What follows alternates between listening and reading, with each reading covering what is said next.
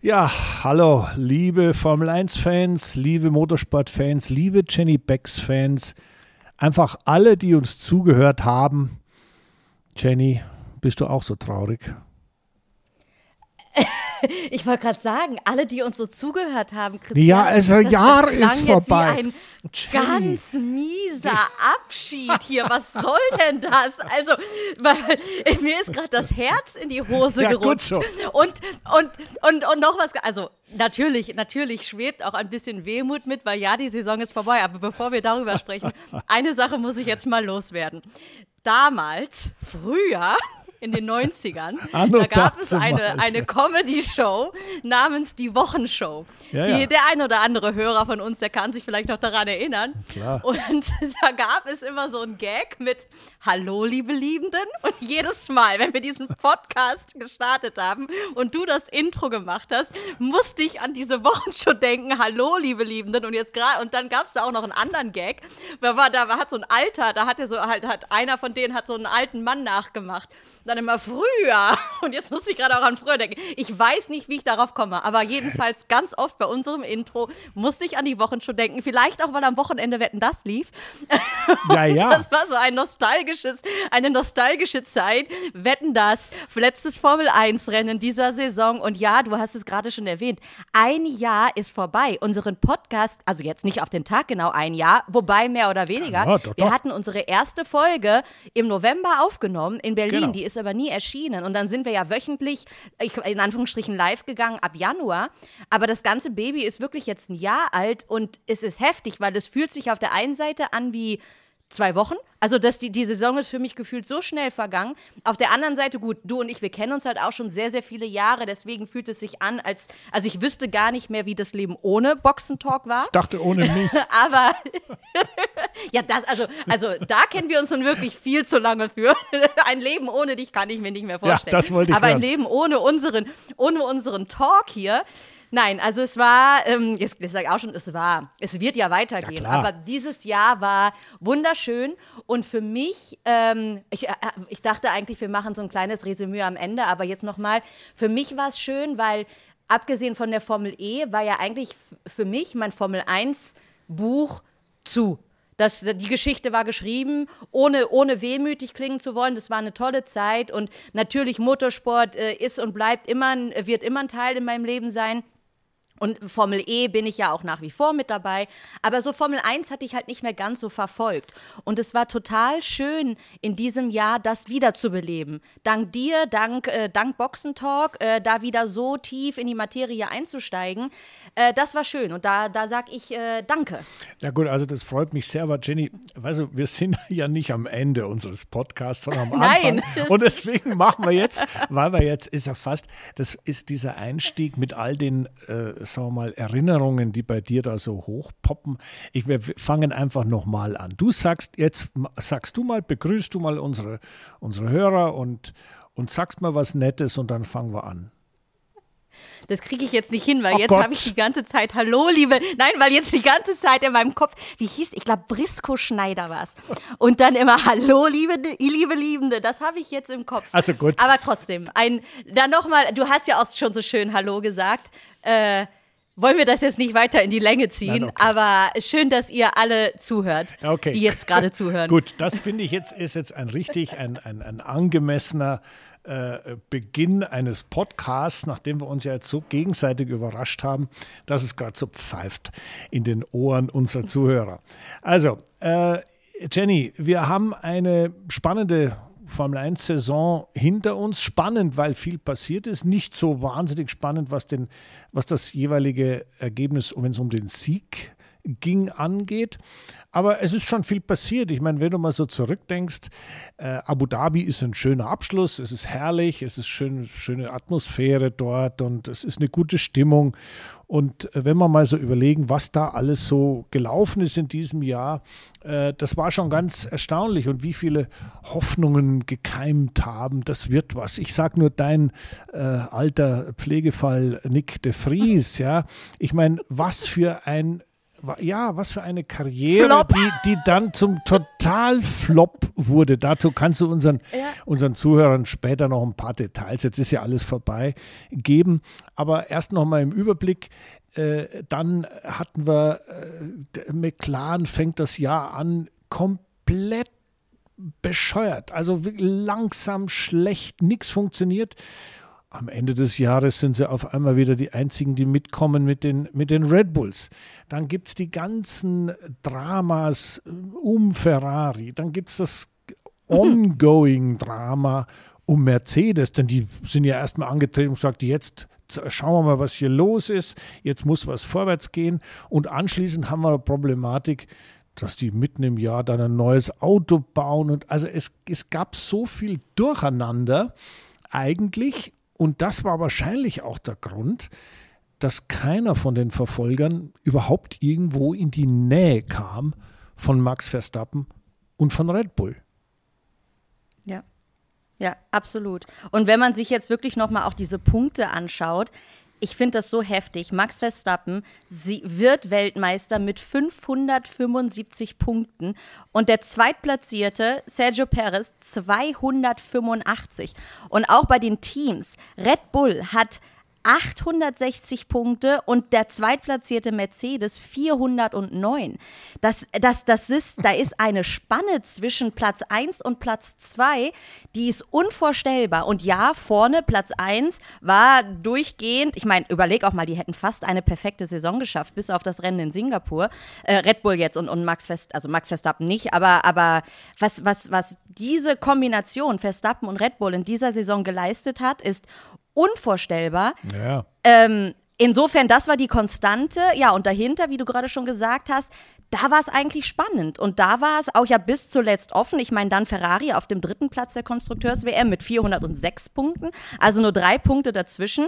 Aston Martin, den ich ja zu Beginn oder nach wie vor auch die, die Daumen gedrückt hatte, weil mich das so gefreut hatte, dass die so stark in die Saison gestartet sind, konnten nicht äh, denen ist die Puste irgendwann ausgegangen, weil natürlich auch die anderen Teams aufgeholt hatten. Die sind jetzt am Ende nur noch auf dem fünften Platz gewesen. Also selbst McLaren mit dem, wie du gerade schon sagtest, katastrophalen Start, haben dann so angezogen und so krass performt zum Teil, dass, dass die es auf den vierten Platz geschafft haben. Und alles, also alles hinter Verstappen und Red Bull. Das war Spannung. Es ist nur schade, dass es da nicht um die, um mehr ging. Und dass das dann trotz, also mit, mit, diesem, mit diesem dominanten Sieger, äh, dass der Rest dann so ein bisschen, ja, in den Schatten gestellt wird, weil ohne Verstappen wäre das echt eine coole Saison gewesen. Also ich finde, auch mit Verstappen war es eine coole Saison. Ja, denn, nicht falsch weißt verstehen. du, Nein, nein, ich verstehe genau, was du meinst. Natürlich erhofft man sich immer von einer Formel-1-Saison, von einer Motorsportsaison, egal welcher Art, wo auch immer gefahren wird, dass es einen harten Titelfight gibt, dass es ganz am Ende erst entschieden wird, dass die Spannung brodelt, ganz im Sinne oder ganz so ähnlich wie Abu Dhabi vor zwei Jahren, als die Hamilton-Verstappen-Saga da durch Michael Masi entschieden wurde. Ich meine, das sind natürlich Highlights die, äh, ich sage jetzt mal, der Renngott nicht immer parat hat. Aber äh, ich habe jetzt am, am, äh, gestern Abend war ich in Salzburg und ich habe für Servus TV da eine, eine, eine herrliche Talksendung, war ich eingeladen. Und äh, das Nette war, da war Franz Klammer. Sagt dir der Name noch was, Franz Klammer? Nein. Also Franz Klammer, einer der begnadetsten, bekanntesten und erfolgreichsten Skirennfahrer aller Zeiten. Ein österreichisches National, ein Nationalheld, Olympiasieger, also alles, was es gibt. Und der ist Hobbyrennfahrer gewesen, ist aber auch DTM und sowas gefahren. Also der ist schon auf einem relativ. Also mehr als Hobby. Ja, ja, der ist schon. Der, und, und, und der, und das, ich, ich komme gleich zum Thema. Und dessen Teamchef war Dr. Helmut Marko, der damals ein Turnwagenteam hatte. Also nicht, nicht da gab es noch kein Red Bull damals. Da hat der Herr Mateschitz das noch nicht, noch nicht erfunden. Und da haben wir auch über so Dominanz gesprochen und der hat ja auch äh, sehr dominiert in seinem Metier und er hat gesagt, weißt du, wenn du das einmal gerochen hast, einmal gespürt hast, zu gewinnen, wie toll das ist, da wirst du süchtig danach, da willst du gar nicht mehr locker lassen. Und das ist das, was mich irgendwie fasziniert hat. Man darf nie vergessen, ein Verstappen hat auch eine exzellente extra Wahnsinnsleistung gebracht und er hat die immer wieder mit Energie, ja. mit Disziplin, mit Hirnschmalz, ja, also mit sogenannter Rennintelligenz und manchmal auch nur mit blanker Speed das ganze Jahr über konsequent beibehalten. Und äh, als der Franz Klammer gesagt hat, ich stehe da oben und ich war mir sicher, egal ob ich den Hahnenkamm in Kitzbühel runterfahre oder in Wengen oder sonst irgendwo beim Skiweltcup, ich wusste, ich gewinne, ich bin der Beste. Und das hat mich so fasziniert irgendwie, weil man das eins zu eins auch auf diesen äh, Max Verstappen übertragen kann. Max Verstappen ist ein, ein Fahrer, der natürlich Talent hat und natürlich in besten Autos sitzt, aber die Summe macht's. Und diese Summe ist ja auch bei Michael Schumacher letztendlich so entscheidend gewesen. Ja, er war wahnsinnig talentiert, er konnte unglaublich brutal schnell fahren, aber er hat halt auch ein Team gehabt, was auf ihn gehört hat. Er hat wieder das Team motiviert die Ingenieure haben ihm das gegeben, was er gebraucht hat und er hat gesagt, wie er es gerne hätte und so weiter und so weiter. Und das sind Dinge. Sorry, und kurzer Einwand, du hast ja auch noch, äh, also äh, alles, was du gesagt hast, 100 Prozent, aber ein Sergio Perez saß im genau selben Auto und der ist, das der, ist der, der beste Beweis dafür, dass man mit demselben Auto äh, nicht mal eben 575 Punkte die Saison ja, ja. einfährt, sondern mal eben nur die Hälfte hat und eben äh, sich auch sehr oft geschlagen geben musste, sich wahrscheinlich auch sehr oft selbst im Weg stand. Aber nichtsdestotrotz, diese beiden Fahrer kann man als einzige wirklich miteinander vergleichen, weil sie dasselbe Material hatten. Und da ist eben genau diese von dir gerade erwähnte Disziplin und diese Konstanz von einem auch so jungen Menschen wie Max Verstappen einmalig und verdient, verdient Weltmeister. Also anders kann man es ja, nicht sagen. Ja, gut. Also ich meine, ich, ich wollte nur sagen einfach, dass so selbstverständlich das nicht ist und das hast du bestätigt. Das ist ganz klar so. Und ich meine, selbst wenn du jetzt mal, ich meine, dass das Team schon auch ziemlich gut gearbeitet hat, äh, sieht man daran, wenn man sich einfach vorstellt, der Max hätte eine ganz schlechte Saison gehabt, wäre immer ausgefallen, hätte Mist gebaut und hätte praktisch nie Punkte gemacht, wer wäre dann Weltmeister? Sergio Perez. Ja, also Logisch. Ja klar. Ja, ja, klar. Das heißt, daran siehst du schon, wenn einer wie ein Verstappen so ein Team nach vorne durchzieht, ist auch das, was hinterherkommt, unglaublich gut. Und äh, im Endeffekt haben wir jetzt hier eine Situation gesehen, wo ein, ein Team in seiner Gesamtheit, ja, also von ganz oben bis ganz unten, performt hat, gemeinsam mit dem Fahrer. Und ich habe immer wieder gesagt, es, in der Formel 1 gab es immer solche Phasen. Es wird diskutiert, ah, das ist ja langweilig und was soll das? Jetzt gewinnt ja der schon wieder, ich kann es ja nicht mehr sehen. Erinner dich, ein Lewis Hamilton hat auch dauernd gewonnen. Sogar ein Sebastian ja. Vettel nicht ganz so oft wie Hamilton, aber er hat auch dauernd gewonnen. Und dann gab es natürlich ein bisschen vorher noch unseren lieben Michael Schumacher, der hat auch dauernd gewonnen. Das war dann seine Zeit. Und wenn du weiter zurückgehst, kam der Senna. Und wenn du weiter zurückgehst, landest du irgendwo bei Juan Manuel Fangio. Und auch der hat seine Ära gehabt. Niki Lauda hatte seine Ära. Und das, was wir jetzt erleben, ist eben die Ära Verstappen. Und daran teilzunehmen, das zu sehen, wie der Mann performt, wie der, wie der die Energie hat, da immer wieder sich durchzubeißen und dann souverän und auch mit einem inzwischen doch auch humorvollen Ansatz, indem er mal ein paar freche Sprüche rauslässt und so weiter, äh, über die Saison kommt, ich muss sagen, ich finde das toll, dass man das sehen darf, miterleben darf, beobachten darf. Und die Details äh, muss man sich immer wieder merken, denn die werden in einer anderen Konstellation, vielleicht in fünf, sechs Jahren, mal wieder sichtbar werden mit einem anderen Fahrer. Aber jetzt haben wir hier die Verstappenzeit und das muss ich ganz ehrlich sagen, ist großartig.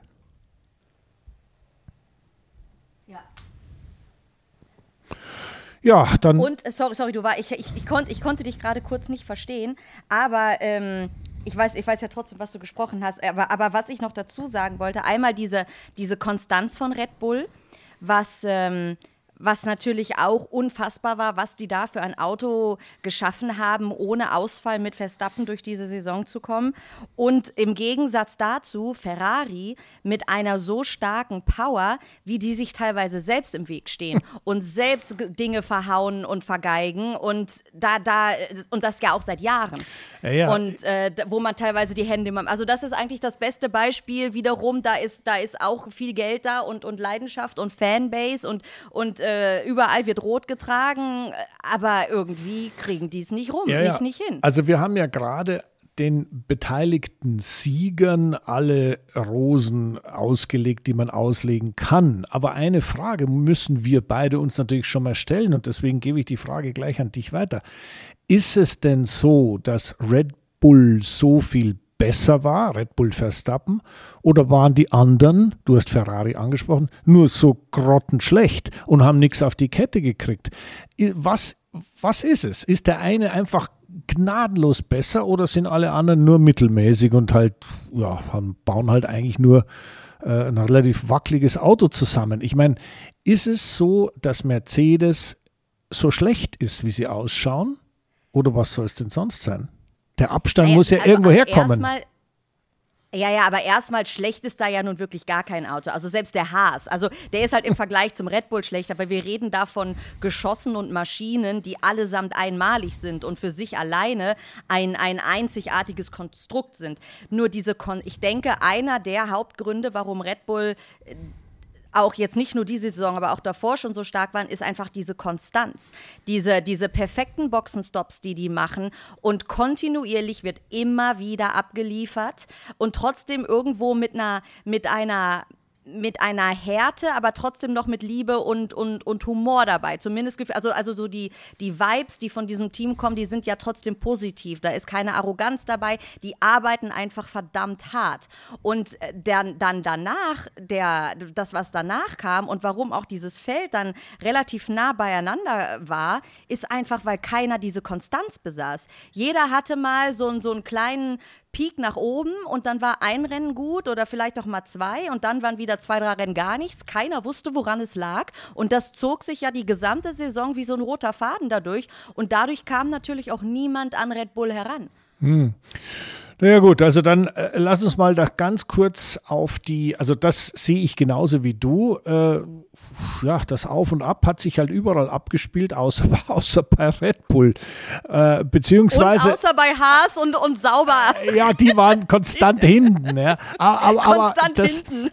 Aber Williams, bestes Beispiel, ja, ja. die haben es auch gepackt. Und das nach so einer langen, also gepackt, gepackt ist jetzt übertrieben, aber, aber nach so einer langen, harten Durststrecke über so viele Jahre. Äh, äh, hat es mich für Williams doch gefreut, dass sie da auch mal den einen oder anderen ähm, ja, ja, Erfolgserlebnis am, am Horizont, äh, äh, Erfolgserlebnis hatten. Ja. ja weißt du, es, es, ist ja so, ich meine, wenn man auf die Teams schaut, wir haben den Ferrari, wir haben den Mercedes, die da nicht in die Strümpfe kamen, wir haben den Aston Martin, der am Anfang brilliert hat, dann, nie, dann wieder komplett den Faden verloren hat, am Schluss wieder sehr gut war. Den McLaren, da war es andersrum, der war am Anfang schlecht, am Schluss war er sehr gut und das Ganze durcheinander etwas blass, etwas farblos. Die Alpins, Gasly und Ocon, sind die mitgefahren oder nicht? Na, so genau weiß man es nicht. Und ja, nein, man muss es da mal auch mal wirklich auf ja, den Punkt bringen. So. Ja, ja. Und äh, äh, weiter hinten gab es natürlich immer wieder Drama. Ja klar, der Williams hat sich irgendwie auf die Beine gestellt. Der Sauber war wahnsinnig schlecht. Der Haas war wahnsinnig schlecht. Der Alpha Tauri war der schlechteste von allen, aber der hat dann irgendwie durch ein, ein Wunder hat er nochmal einen Update bekommen gegen Ende Jahres und ist auf einmal nur noch unter die ersten zehn gefahren. Unser, unser Held des Jahres. Also, Hat nichts mit Red Bull zu tun. Nein, nein, nein, nein, nein. ähm, die, die, unser Held des Jahres, den wir ja wirklich in fast jeder Folge erwähnt haben, Yuki Tsunoda, ein Mann, der so viele Punkte weggeworfen hat und so viel Mist gebaut hat das ganze Jahr, hat am Ende des Jahres eine Art Erleuchtung bekommen, indem er gesagt hat, ich bin schuld.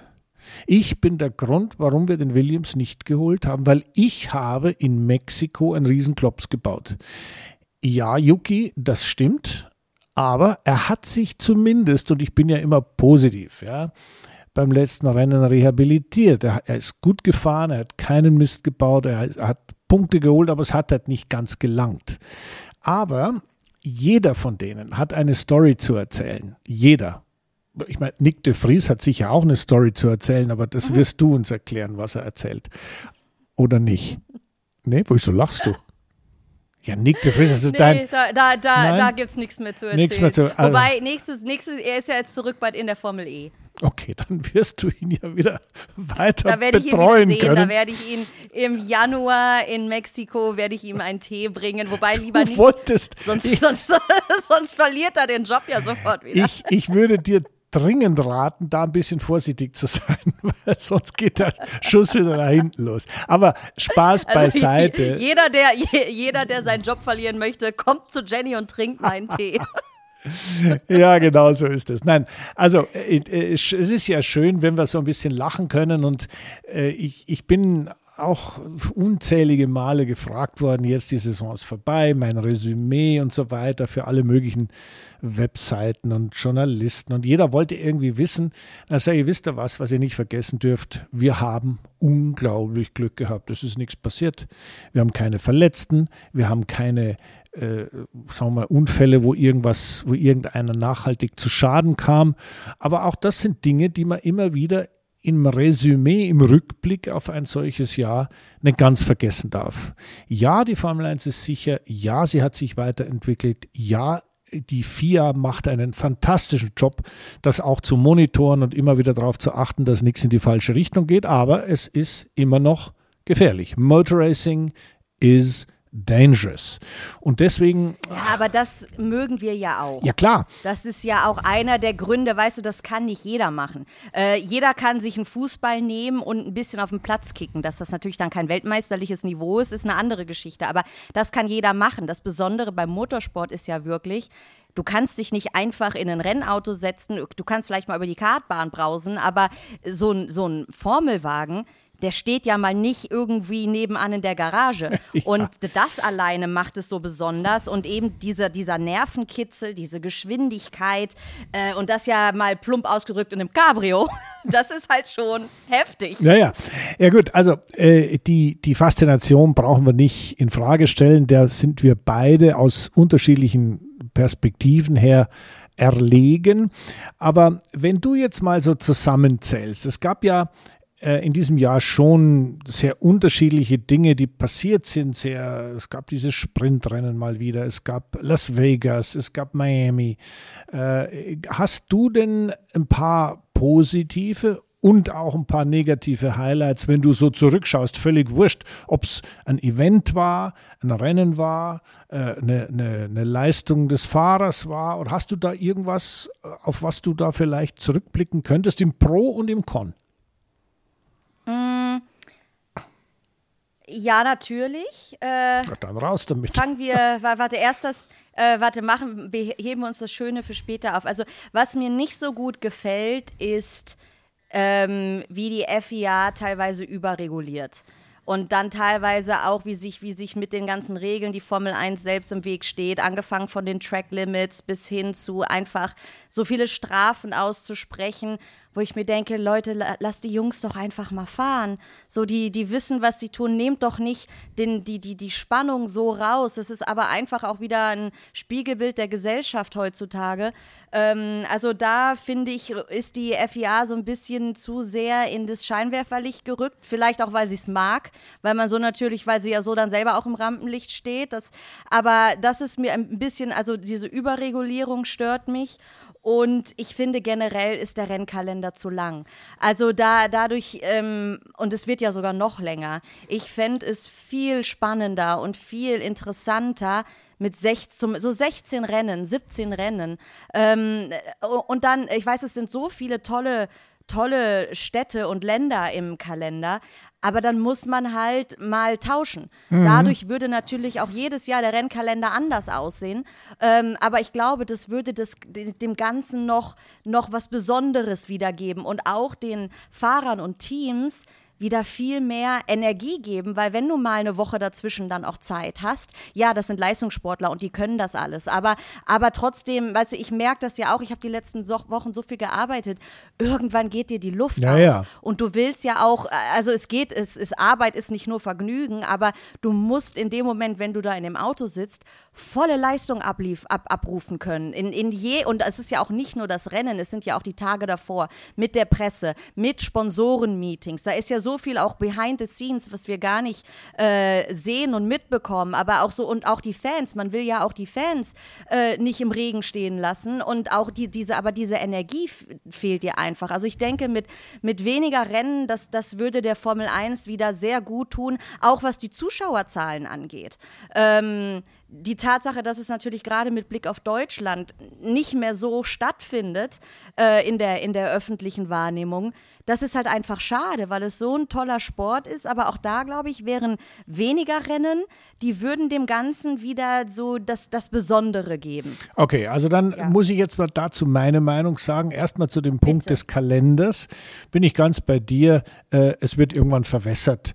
Äh, wenn äh, jedes Wochenende, wir hatten ja einen Triple Header gegen Ende des Jahres, jedes Wochenende schon wieder ein Grand Prix, das sagt jeder Fan völlig wurscht, was rauskommt dabei. Naja, also jetzt fast, die fahren schon wieder. Und ich spreche jetzt nicht von den Nerds-Fans, also von denen, die also wirklich äh, da komplett begeistert voll äh, abfahren auf das Thema, sondern von den normalen Fans, die halt gerne Formel 1 schauen, respektive schauen würden und dann sagen, ach, jetzt, jetzt langt es dann mal, jetzt fahren die schon wieder. Es muss nicht sein. Es ist besser, man hat einen Build-up, also so eine, so eine schöne, sich anbahnende Spannung, die dann steigt und irgendwann ist Grand Prix. Oh, da hat man wieder Luft zum Durchatmen und dann kommt, ah, der nächste ist dann in, ich weiß nicht wo, in Frankreich, in Deutschland oder sonst wo. people. Und da freut man sich dann wieder drauf. Also da bin ich ganz deiner Meinung, aber die Wirklichkeit ist natürlich die, dass jeder abgehaltene Grand Prix unglaublich viele Millionen Dollar in die Kasse der Formula One Management spült und deswegen ist es halt so, wie es ist.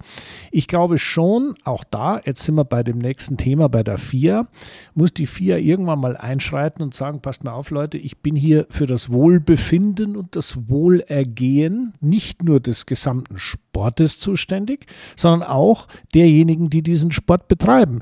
Natürlich die, die hinterm Lenkrad sitzen, aber auch die, die den Schraubenschlüssel in der Hand haben, auch die, die hinterm Computer sitzen und auch die, die die LKWs fahren oder die Reifen montieren. Also da bin ich mal gespannt, ob es da eine, ja, ich sage mal, Entwicklung gibt. Dann die, deine, dein erster Punkt mit, den, mit der Überregulierung. Äh, da bin ich natürlich äh, diametral anderer Meinung. Da hast du leider völlig Unrecht. Aber ich würde es dir gerne erklären. nein, nein, es ist ja so, man Bitte. kann ja immer sagen, was soll das ja Man muss Dinge. Nee, es ist halt nur die Wahrnehmung. Ich weiß. Nein, nein, ich ähm. verstehe genau, was du meinst. Kein Mensch will Track-Limit-Verstöße sehen. Kein Mensch. Weil das ist nicht so wirklich nachzuvollziehen. Was soll das? Ist ja nur eine Linie, ist er halt ein paar Zentimeter weiter drüber gefahren. Aber es geht hier darum, den, einen fairen Wettbewerb zu leisten. Wenn einer abkürzt, dann ist es okay, kann er machen. Wenn er dafür nicht bestraft wird, ist es unfair, weil sonst kürzen alle ja. ab. Und wenn du diese Track Limits, also das ist schlicht und einfach, ist das rechts und links, wo die Strecke aufhört, wenn du diese Definition nicht aufrecht erhältst, dann kürzt einer ein bisschen ab, der andere ein bisschen mehr und der andere ein bisschen noch mehr. Und der am meisten abkürzt, also komplett neben der Strecke fährt, hat sich einen Vorteil verschafft. Und die, die sauber gefahren sind, auf der Strecke geblieben sind, so wie sie es sollten, die haben einen Nachteil. Und deswegen ist es völlig in Ordnung, dass man diese Track-Limit-Verstöße ahndet, aufschreibt, ahndet und auch letztendlich in Strafen umwandelt. Aber, und jetzt kommt das Entscheidende, kein Mensch, habe ich ja gesagt, will diesen Mist sehen. Kein Mensch will hören, oh Gott, eine Stunde nach dem Rennen diskutieren die noch drüber, ob der noch eine 5-Sekunden-Strafe kriegt oder nicht. Aber erstens hat die FIA und auch der Rennleiter das perfekt gemacht, denn man hat nach dem Buchstaben des Gesetzes entschieden. Wenn man das nicht macht, läufst du Gefahr, eine Michael Masi-Situation wie in Abu Dhabi zu haben. Und das will keiner. Man will Verlässlichkeit, man möchte einen klare, eine klare Ansage, so wird entschieden. Und hinterher wird nicht auf einmal, wie die Fahrer manchmal gefordert haben, gesunder Menschenverstand, Freestyle entschieden. Das geht nicht. Entweder oder.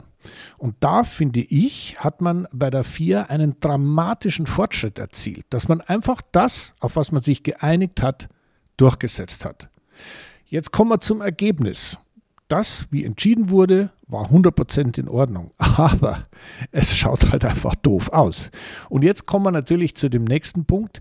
Wie kann man sowas abstellen? Herr Clark, wir haben ja auch dieses Jahr darüber schon mal gesprochen. Die Formel 1 darf sich das im kommenden Jahr so nicht mehr leisten. Und der Präsident der FIA hat das in letzter Instanz zur Chefsache erklärt. Er hat gesagt, kein Mensch bekommt in Zukunft von mir eine Streckenabnahme, eine Lizenz und Formel 1 Rennen abzuhalten, wenn die Track Limit Sache nicht gewährleistet ist.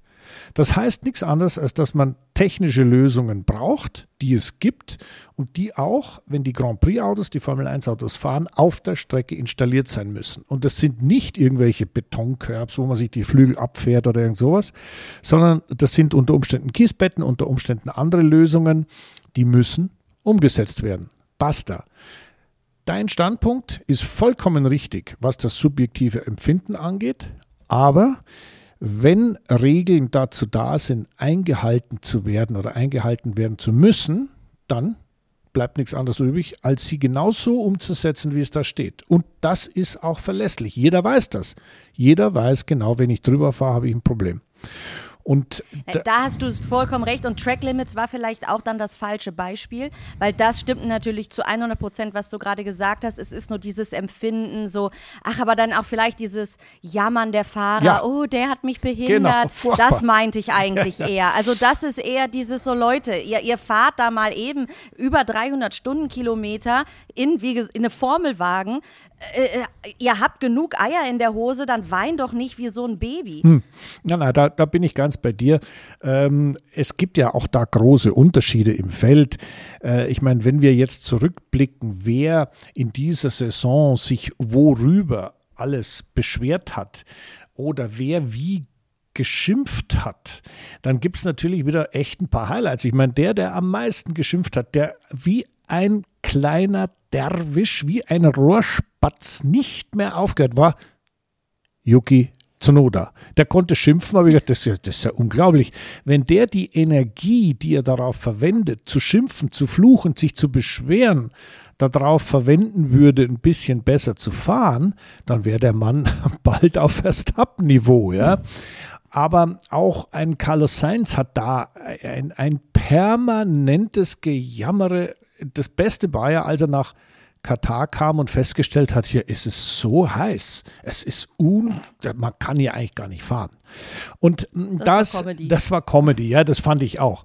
Und äh, so gesehen, wenn man die alle so zusammentut, bleibt der Klassiker übrig und das nennt man Eigenverantwortung. Wenn was nicht richtig ist, muss man schauen, wie man damit klarkommt und dann natürlich intern auf, äh, darauf pushen, dass es abgestellt wird. Das wird auch oft mal zu einer Konfrontation kommen. Meine, wenn mir was nicht gefällt, dann muss ich halt an, an, an der passenden Stelle ansetzen und sagen, passt mal auf, Leute, das ist nicht gut, weil ich hätte das gerne anders. Was haltet ihr davon? Das ist leichter gesagt als getan, vor allem mit meinem jetzigen Abstand. Im Cockpit sieht das meistens ganz anders aus, weil man da natürlich völlig äh, unter Stress ist und dauernd leistungsorientiert äh, äh, durchs Leben geht. Und, und wenn irgendwas nicht so ist, wie man es gerne hätte, dann muss man natürlich sofort dagegen wettern. Aber das tut, finde ich, meinem Verständnis von der Formel 1 nicht gut. Das, was wir auch miterlebt haben, und Jenny, da sind wir ja beide einer Meinung, es ist aber auch eine Art Show-Element, denn diese Dinge werden ja ganz bewusst nach außen getragen. Wie oft ein Carlos Sainz schimpft, wenn er nicht gerade so die Comedy von, von Katar äh, macht, ja, äh, was am Funk passiert. Das wird ganz bewusst nach außen gespielt, weil es polarisiert, weil die Leute äh, das irgendwie geil finden, dass sich die da streiten, dass die motzen, dass die, dass da einer schimpft wie wahnsinnig. Und wenn je öfter es piept, umso besser. Das sind die modernen Zeiten. Das ist das Show-Element, das Entertainment-Element, das die Formel 1 meiner persönlichen Meinung nach gar nicht nötig hat, das aber von den Besitzern der Formel 1 sehr intensiv nach außen gebracht wird und auch in so Sendungen wie, wie Netflix äh, äh Drive, to Survive, Drive to Survive in einer Art und Weise propagiert wird, dass es so, jetzt bleibe ich wieder bei Max Verstappen, völlig unrealistisch ist und mit der Wirklichkeit nichts zu tun hat. Aber es ist halt spektakulär und es ist halt irgendwie ja, aber, äh, emotional. Ja. Ja, und das ist eigentlich ein, ein, Punkt, den du angesprochen hast. Also ich bin ja für Polarisieren, indem du dann da dich eben auch beschwerst, dass du deine Emotionen zeigst, weil in dem Moment du sitzt in dem Auto, du bist vollgepumpt mit Adrenalin und wenn du nur wie ein Roboter funktionierst und auch danach Interviews gibst und, und die, du die Antwort, äh, Antworten als Zuschauer im Vorfeld schon weißt, das will ja auch keiner sehen. Was ich, was mir nur teilweise in den Sinn kommt, wenn ich dieses Geschimpfe höre, man weiß nicht mehr, was echt ist und ja, was ja. ist mit Drive to Survive, Netflix, Hintergrundgedanken, auch von den Fahrern vielleicht bewusst so gesagt ja, oder was wurde im Vorfeld abgesprochen, so, hey, jetzt fluch mal viel, dann haben wir die Episode, haben wir wieder extra äh, Drama. Äh, das ist das, was mir die, die Freude an dieser an diesem Momentum nimmt, okay, da wird mehr Emotion gezeigt, aber dann stelle ich mir automatisch die Frage, ist das echt oder ist das Scripted Reality? Genau. Ähm, weil ich den Scripted Reality leider auch zutraue. Vielleicht nicht gerade, wenn du als Fahrer im Auto sitzt, aber trotzdem den Hintergedanken haben die Leute. Und insofern war mir, war dann so ein Geschimpfe in den 90er oder 2000ern, das war halt echter. Es war ein, ein natürlicheres Geschimpfe. ja. ja gut, also, Ohne Klicks was, und Quoten. Jetzt weißt du, es ist ja Weihnachtszeit jetzt dann direkt und äh, der Advent geht los. Ähm, wenn wir jetzt mal neben den, ich bin sicher, du hast auf deinem Wunschzettel neben dem Brillantring und der großen Flasche Parfum und äh, dem Diadem auch noch ein paar andere Dinge, die du auf deinen Chris, Christkindl Wunschzettel. Was denkst du von mir? Ja, na, also mindestens so, das sind zwei. Diademe. Aber, ja, also wirklich, ja, also mindestens drei. Ja, da, dann ist gut, da bin, bin beruhigt. Christian. Aber hast du denn, Jenny, auf deinem, auf deinem Wunschzettel auch irgendeinen so Formel-1-Wunsch? Ja, so, das, ich wünsche mir, dass nächstes Jahr das, das und das irgendwie passiert oder umgesetzt wird. Na, ich, ich würde mir natürlich wünschen, weil ich bin für die Spannung auf der Rennstrecke, dass es nicht so einseitig wird. So, so sehr ich Red Bull für den Erfolg feiere und mich für dieses Team freue. Aus Zuschauersicht wünsche ich mir natürlich Abwechslung. Ich wünsche mir, dass es einen Dreier-, Vierer-, Fünfer-Kampf gibt, ähm, dass, dass, ja, dass die Saison nicht schon im September entschieden ist, dass der Weltmeister nicht mit einem solchen Punktevorsprung gewinnt und ähm, dass es vielleicht auch mal einen Ausfall gibt. Natürlich keine schweren Unfälle oder sowas, also niemand soll hier verletzt werden, nicht falsch verstehen, aber dass es für uns spannender wird. Also hoffe ich, dass natürlich über die Winterpause die Teams näher rankommen an Red Bull, aber Red Bull wird ja auch nicht schlafen. Also auch wenn sie jetzt über zum Ende der Saison äh, äh näher, wo, wobei, nee, sie sind ja Nein. nicht so viel näher rangekommen, aber ja, es gab halt diese Abwechslung. Ja, du, ich du weiß, was, was du meine. meinst. Also ich wünsche mir einfach Spannung, mehr Spannung auf der auf der ganz vorne auf der Siegerstraße. Wäre es auch einfach genau genau Abwechslung auf der Pole, äh, nicht auf der Pole. Das Sam die Samstage in dieser Saison waren gut.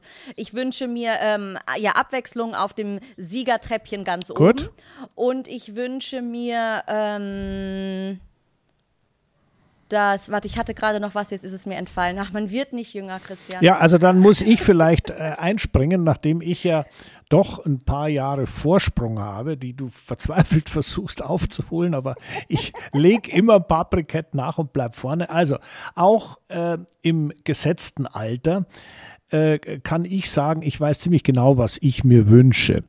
Ich wünsche mir eine Formel 1, die sich nicht komplett in Richtung Showbusiness verabschiedet. Ich wünsche mir eine Formel 1, die einfach aufgrund der Tatsache, dass es geiler Motorsport ist, weiter lebt und in den Herzen der Zuschauer ankommt, weil das reicht.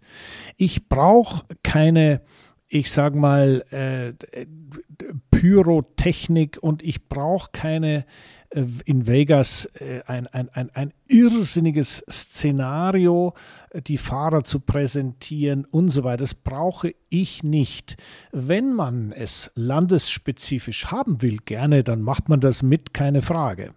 Aber wir haben darüber dieses Jahr auch gesprochen, ich will keinen Wettlauf dass man immer noch mehr, ich sag mal, Bullshit um das eigentliche Thema herum macht, sondern dass man sich wieder auf das konzentriert, was es eigentlich ist, nämlich unglaublich tolle Autos, mit unglaublich tollen Fahrern, die unglaublich tolle Rennen fahren. Und diese Faszination der Geschwindigkeit, die Faszination des eigentlichen Racings ist so groß, dass man einen Zuschauer auch damit gut mal alleine auf der Tribüne sitzen lassen kann, ohne ihn mit irgendeinem Disc-Jockey äh, mit, mit Lärm zuzumüllen. Das ist das, was ich mir wünsche ob ich jetzt, und jetzt komme ich wieder auf mein gesetztes Alter äh, zurück, ob ich damit richtig liege bei der neuen Generation oder falsch, weiß ich nicht. Ich bin mir sicher, wenn man vermittelt, was das eigentlich ist, wie toll dieser Sport ist, brauche ich keinen Disc-Jockey in der Startaufstellung. Dann langt die Startaufstellung. Aber es kann natürlich sein, dass ich komplett falsch liege, dass das Konsumverhalten von Sportevents, von Action heutzutage einfach sich verändert hat. Aber auch wenn das so sein sollte, bin ja ein aufgeschlossener äh, junger Mann, ähm, dann bitte nicht immer, sondern dann von mir aus in Miami äh, und in, mit auflackierten äh, Swimmingpool, der gar keiner ist und das dazugestellte Schiff oder in Las Vegas, wo es halt war, wie es war, dann halt das, aber es muss Abwechslung geben. Es müssen auch ein paar normale Rennen dabei sein, wo man wegen des Rennens hingeht. Und das ist so ein bisschen mein Hauptwunsch für das kommende Jahr. Ich bin da nicht so sehr fokussiert drauf, wer gewinnt oder nicht weil es, es gibt immer was zu erzählen und es gibt immer irrsinnige Geschichten und deswegen werden wir auch nächstes Jahr viel zu erzählen haben. Ja, und dass es viel zu erzählen gibt, das haben wir ja bei unseren Gesprächen in diesem Jahr immer wieder aufs Neue festgestellt. Und ich denke, der echte Motorsportfan, der will auch genau das, was du gerade gesagt hast. Und der braucht eben diese Show nicht. Und ich hoffe sehr, dass die Formel 1 sich eben nicht zu sehr einlullen lässt von der aktuellen äh, Glitzer- und Bling-Bling-Welt mit DJ, mit flashy Lichtershow und lauter, lautem Krach. Der, das Einzige, was wir laut hören wollen, sind die Motorengeräusche. Und ich hoffe eben, dass es, dass, also, dass es diese Mischung geben wird. Aber klarer definiert noch, dass wir Spa haben und Silverstone und vielleicht irgendwann, dass, mir ist nämlich mein Wunsch wieder eingefallen, dass Deutschland wieder mehr in den Fokus gerät. Gut. Äh, einmal, dass, äh, dass, dass, die, dass die Formel 1 in Deutschland wieder mehr stattfindet, dass es wieder sichtbarer wird, dass es, äh, dass die Fans es auch vielleicht mehr einfacher gucken können und dass es natürlich ganz wichtig auch wieder ein Deutschlandrennen gibt, aber dass eben diese Traditionsstrecken, dass die ihren Ursprung behalten können und nicht aufgeputscht werden mit so einem Firlefanz, das keiner braucht in Silverstone ja. oder in Spa. Also Aber glaube, wenn es dann halt so Strecken wie, wie äh, Singapur, Miami und Vegas gibt, ja, da, da sollen dann meinetwegen auch Topmodels und, und Superstars rumlaufen. Das ist dann auch mal schön zum Angucken, weil wir begeben uns mit der Formel 1 ja auf eine Weltreise. Ja, ja. Insofern, diese Abwechslung macht es, aber bitte, genau wie du gesagt hast, lasst die manche Rennen fokussiert euch auf den Ursprung zurück. Also mit anderen Worten, um das mal wieder etwas plastischer auszudrücken, du sagst also, es darf Rennen geben, wo die Gäste mit Stöckelschuhen rumlaufen, aber auch welche, wo sie lieber Gummistiefel anhaben sollten. Und die Mischung, finde ich, sollten wir ja, sollten wir uns beide gemeinsam ganz fest wünschen.